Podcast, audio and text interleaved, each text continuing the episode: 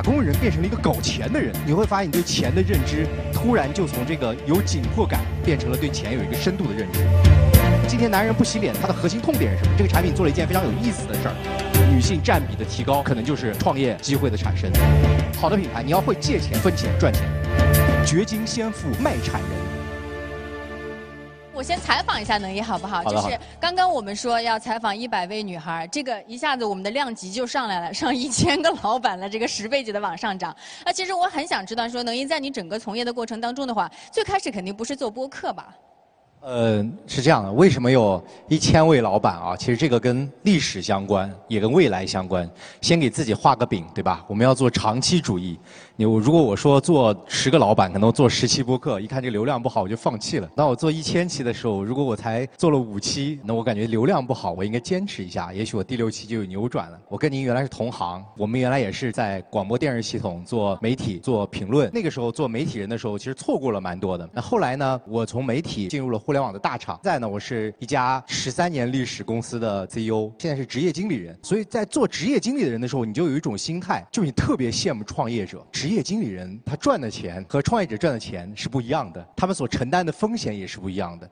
就你会天生会向往那种自由度。当尤其是天下网商这家公司也是在持续的服务商家群体和企业家的时候啊，你能够感觉到那种知识在如泉涌般过来，那种感觉就是特别棒。那我觉得如果这些东西只是到我这儿太可惜了，我们是不是应该把它分享给更多人？其实我相信，在这个播客群体当中的话，就像刚刚之前我们很多嘉宾都聊过这个问题，就是第一波做播客的人，可能都是跟传统媒体有关的，有可能是从电视的，有可能是广播的，有可能是报业的，或者是做杂志的。那么相信很多人，比方说我们今天说搞钱、搞副业嘛，那很多在现在仍然在传统媒体或者媒体行业工作的人的话，可能也有这个想法。那能不能跟我们分享一下，如果从当时来看到后来你去做天下网商，后来你去做播客，这这么几个转型当中的话，有一些什么样的经验呢？或者说给你一些比较深刻的印象的事情呢？其实，在做媒体的时候，你会发现你所接触的这个社会面的人特别的广，尤其是如果你在一个相对垂直的领域，播客其实是一个相对来说，我觉得对媒体人来说，啊，它的这个创新门槛会相对低一点，因为对剪辑一期节目。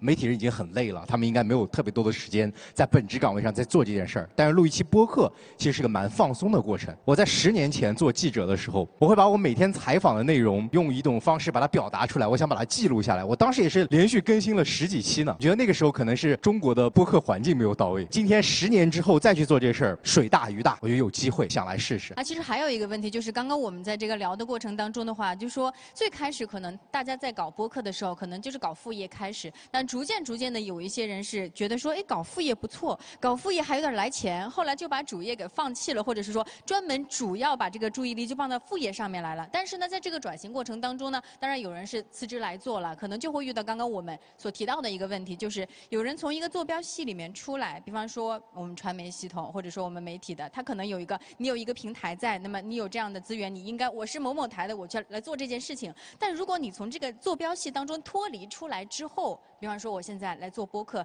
那是不是又有很大的不同呢？其实我觉得还好，因为我的同事基本上现在都在做类似的事情，要么就在做新媒体，也有在做播客的。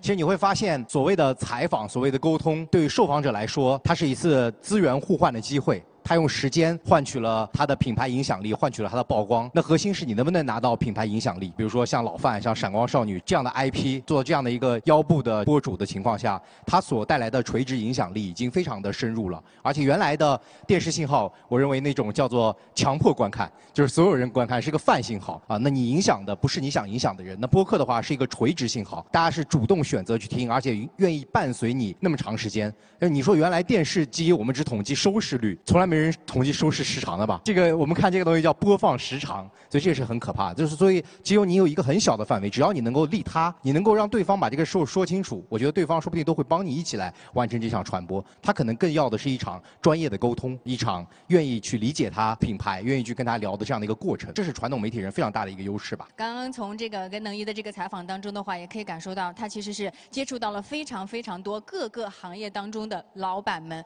那么接下来就让我们一起用掌声。来，有请能一跟我们分享他的这个主题，和一千个老板聊天，我听见了他们赚钱的秘密。有请能一。感谢主持人，感谢各位听众啊！今天我讲的主题就是这样一个主题啊。我在这个主题之前要讲一下，先给大家讲一讲我自己吧，就是这个两个标签啊啊，天下网商和我自己。啊，我是个九零后，但因为我上学比较早，所以我已经工作十一年了。啊，我最早是一个媒体人，在这个电视台做记者。后来做评论员，也做自己的节目。当时最早的时候开始有粉丝，后来我去了大厂，因为这个组织上的一些机会，也因为我自己的一些个人选择，我选择来了这个天下网商，成为天下网商的 CEO。相当于来说，有了一块独立的经营板块。独立的经营板块，其实在为这个营收和业绩负责。我突然发现自己变成了一个打工人，变成了一个搞钱的人。你会发现，你对钱的认知突然就从这个有紧迫感。变成了对钱有一个深度的认知。在这过程中，天下网商是一家什么样的公司？大家可能不是特别了解，因为在我们这个公司已经成立十三年了。在二零一零年的时候，天下网商成立。为什么是二零一零年？二零一零年那一年，温家宝总理把“电子商务”四个字写进了他的政府工作报告。我们说那一年，电子商务正式登堂入室了，所以有了这样的一个内容和互联网结合的平台。在这些年里，我们一直在服务中国电子商务。我们以内容的形式记录了无数的创业者的故事，伴随他们成长，也给他们提供像培训啊、营销呀各种各样的服务。我们也是一家非常大的直播机构。在这个过程中，我们记录了大家一些非常耳熟能详的品牌啊，你一听就会很久远啊，比如说裂帛、三只松鼠。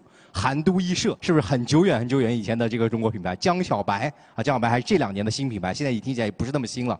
那还有更多的新品牌，随着品牌在不断的产生，商家在不断的做生意，那我们的业务也是越做越多。那我今天试着去拉了一张表，在做播客之前，这个是我们过去一年，就过去仅仅过去一年啊。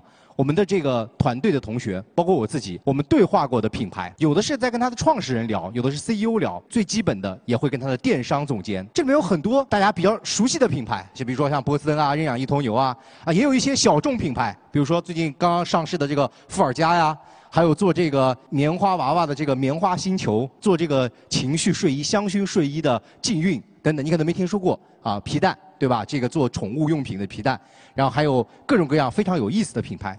这每一个品牌背后，它的兴起，我们发现都可能是一个新的品类。一次新的机会，而这些机会背后站着一个个人，这些人是最有血有肉的。如果你问他，你说你你觉得你自己是个企业家吗？他们一定会问自己说，我可能还没做到一个企业家这样的一个 title，但他们也已经不是一个商人了。也就是说，他们正在从商人到企业家的这条路上在进化，而他们背后驱动他们创新的这种价值和精神是非常可贵的。在经典的这个经济学模型中说，企业家他有两个属性，第一个属性叫套利。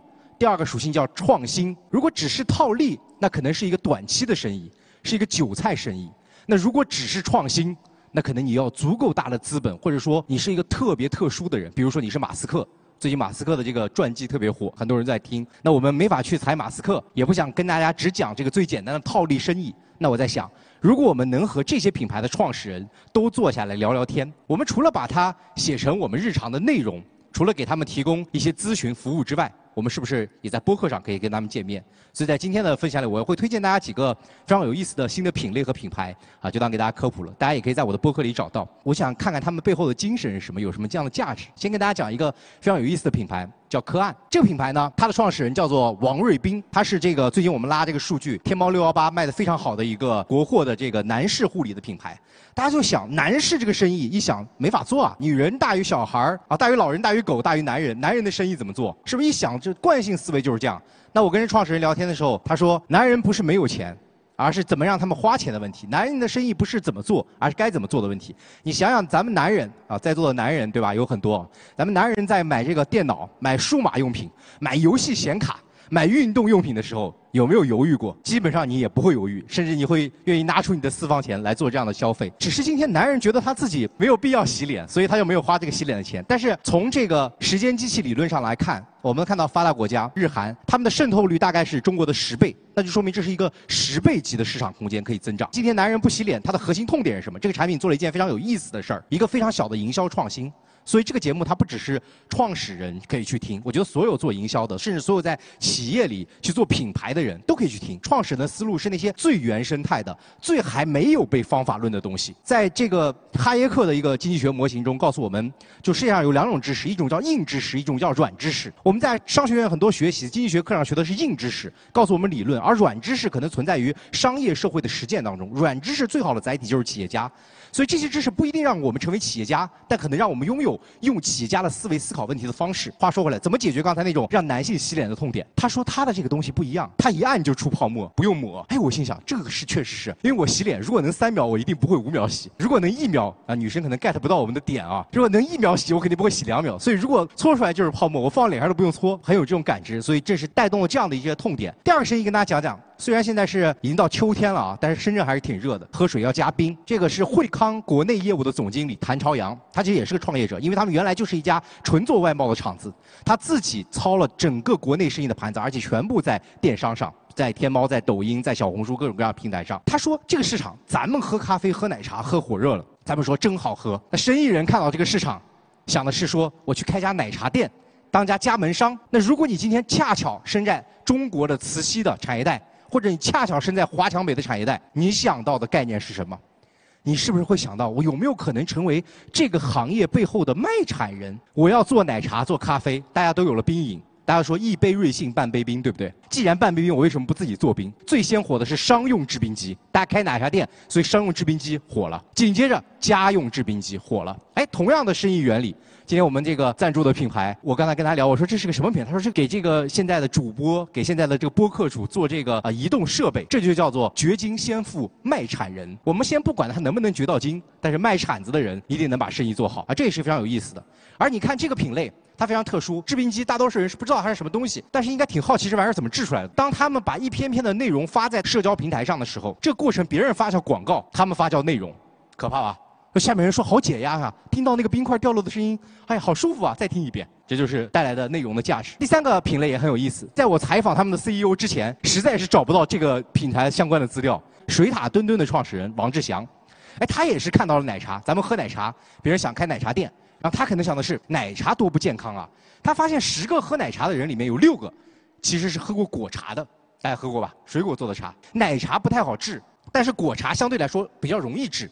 但这个制呢又比较复杂，还得洗杯子，各种各样就比较复杂。所以说，他说能不能自己做？所以他们一次性做一千杯、一万杯果茶，把它们做成冻干，把这个冻干的果茶扔在你的瓶子里。最核心的一个产品痛点是冷水可以泡开。我们年轻人，你跟我说用热水泡一杯果茶，我头上给你打三个问号。他跟我讲了三句话，他说他们企业做到现在最核心的三个字就是学习。学习什么？健康是风口，在这个基础上，他们学习三顿半。三顿半做冻干咖啡，那他们能不能做冻干水果？三顿半做冻干咖啡能有四十五个亿的估值，那今天他们做冻干水果，是不是也能做到一个几亿的品牌？第二个，他们学习瑞幸，瑞幸怎么火？啊，除了靠门店以外，核心就是靠超级单品。瑞幸的超级单品叫深椰拿铁，和茅台合作叫酱香拿铁啊，联名和这个。大单品也是他们学习，所以他们联名了红山动物园，他们也做大单品。但你想想看，哎，这大单品说的很容易，是不是得试出来？但其实你去发现，我跟大家讲一个非常有意思的一个发现，也是我们在播客中聊出来的。所有饮料行业，今天我们哪怕去开一家这个线下的奶茶店，或者开家果饮店，你会发现，只要跟水果相关，就两个果。一个叫橙子，一个叫柠檬。为什么是他们是超级水果和超级单品？大家想想看，可口可乐除了可乐以外有哪两个产品？一个雪碧，一个芬达。这么多年的历史教育，中国人的味蕾已经习惯了，世界的消费已经习惯了。只不过他们在这个习惯的基础上在追求健康，所以果茶有了机会。最后学习特斯拉，因为他们是这个品类的一个很快做到第一了，几千万的营业额很快做到第一了，那个品类就到天花板了，撞不上去了。所以他们干了一件非常有意思的事，我听到都觉得不可思议，你知道吧？那时候，他说。我们学特斯拉，把我们的配方开源给了他们的工厂和工厂周围的工厂。他们甚至就那种半开玩笑的，就是有点大，有点像商业谍战剧一样。他们把几个工厂叫来说：“哎呀，我们呃要来比个稿，在工厂之间比个稿，比个产品。哎，我先把这个我原来的技术开发给你们，你们看看怎么样？”工厂一看到原来的开发的技术给给他们了，合约上也没写说这个知识产权问题，赶紧就找其他厂商去生产了。很快。果然有其他的品牌进入到这个赛道，一起把这个赛道做大了。但因为他们就是远远的占据行业第一，所以他们拿到了最大的分成。当年特斯拉是不是用这种方式把它的技术开源给了今天的魏小李，才有了如今的电动车市场？别看人家只是一个一两个亿的体量和规模，但人家身上的企业家精神跟大洋彼岸的马斯克，我觉得也有的一拼。这个很有意思，讲的这个主题叫做圈层与热爱。如果能做生意，做什么生意？做圈层的生意。去年有一个赛道特别火，这两年叫做露营、骑行和飞盘。据说这个飞盘是第一个相对来说凉掉的行业，因为它相对来说玩的人少。后来是露营，产能过剩，只有骑行这个行业还在蓬勃的发展。像这个杭州，甚至很多的城市，它做了很多的自行车绿道，甚至只要有湖地方就有绿道。所以城市的发展带来这个行业快速的发展。这个品牌。现在有大概一两个亿美金的全球产值，是全球最大的自行车配件厂商。如果你骑过车，一定会买过他的东西，叫洛克兄弟，非常的平价，东西非常的多。老板就在义乌，他的起家的故事可能比后面的都有意思。工作的时候，他发现宁波有一家捷安特的这个专营店，生意特别好。当时宁波大学的学生都在那儿做，他的老家义乌没有这个店，义乌也有学校，他就在义乌的学校门口开了一家捷安特的专营店。紧接着，他发现义乌人不骑自行车，因为他们都太有钱了，基本上都是开车的，或者说他们要么就走路，要么就开车，没有人骑自行车。大学的这个生意做不了，于是他开拓了一个社群模式。那个时候是二零零五年，他邀请大家来做骑行体验，自己提供车子。提供餐饮，最后就把义乌这个地区的人越滚越多，越滚越多啊！传帮带，相互介绍。我说你那个时候知道这玩意儿叫私域吗？他说，二零零五年真没有私域，也没有圈层，我们这个时候就叫俱乐部。所以这个俱乐部成为他第一桶金。后来他做自行车配件品牌，这些都成为了他生意的来源。那这个品类相对来说比较专业，大家想这个生意怎么做？你进达人骑车间，你找李佳琦给你卖。李佳琦他怎么知道这个喜马诺电变是个什么东西？这个帽子什么都搞不清楚，这东西是什么？所以他不进达人直播间，但他受益于内容时代的到来。骑行成为一个品类之后，你发现小红书、抖音也好，快手也好，在疯狂的推这个品类。只要你搜过一个，他会一直给你推。他讲了一个很有意思的点，说大家要留意，尤其是跟内容表达相关的品类，如果女性进入了这个品类，这个品类一定会快速增长，不管他们是不是这个品类的主流人群。我说这是啥逻辑呢？是因为女性有钱吗？他说不是，是因为女性好看。当女性骑车之后，他们会发一个小红书，会发一个内容，这些内容快速就会吸引越来越多的人关注这个赛道。当一个赛道从专业走向大众的时候，大家留意女性占比的提高，可能就是创业机会的产生。最后一个案例很有意思。这个创始人呃非常真诚，也是个九零后。他是做这个婴童洗护的品牌。他在外国留学的时候，发现都要去外国代购。他说那时候我不自己做，刚好他是学化工出身的，他就做了这个品牌。我想讲的是他的故事。他说他最严重的时候负债过两百万。我说这个钱谁借你的？他说大学同学。我说你大学同学这么有钱？他说对，都是富二代。我说那这钱要不要还？他们说不还也行。当他决定创业的时候，当他决定未来有自己一门生意的时候，他身边的是一群什么样的人？有没有交到这样的一群朋友？就包括刚刚那个自行车配件厂商的负责人，他说他开第一家捷安特旗舰店的时候，他拉了一张清单，五十个人，他想跟每个人借五千块钱，而且他把这个最难借的排在最前面，一个一个电话打过去。我心想想，如果我大学毕业的时候找人借钱，肯定都把我拉黑了。所以大家有没有做好准备？你要知道，今天创业就有可能会比较难。你有没有人在关键时刻能够帮助你？是你今天需要积攒的人脉。更有意思的一件事就是，他们的生意这几年是年年翻番，今年已经有十几个亿了。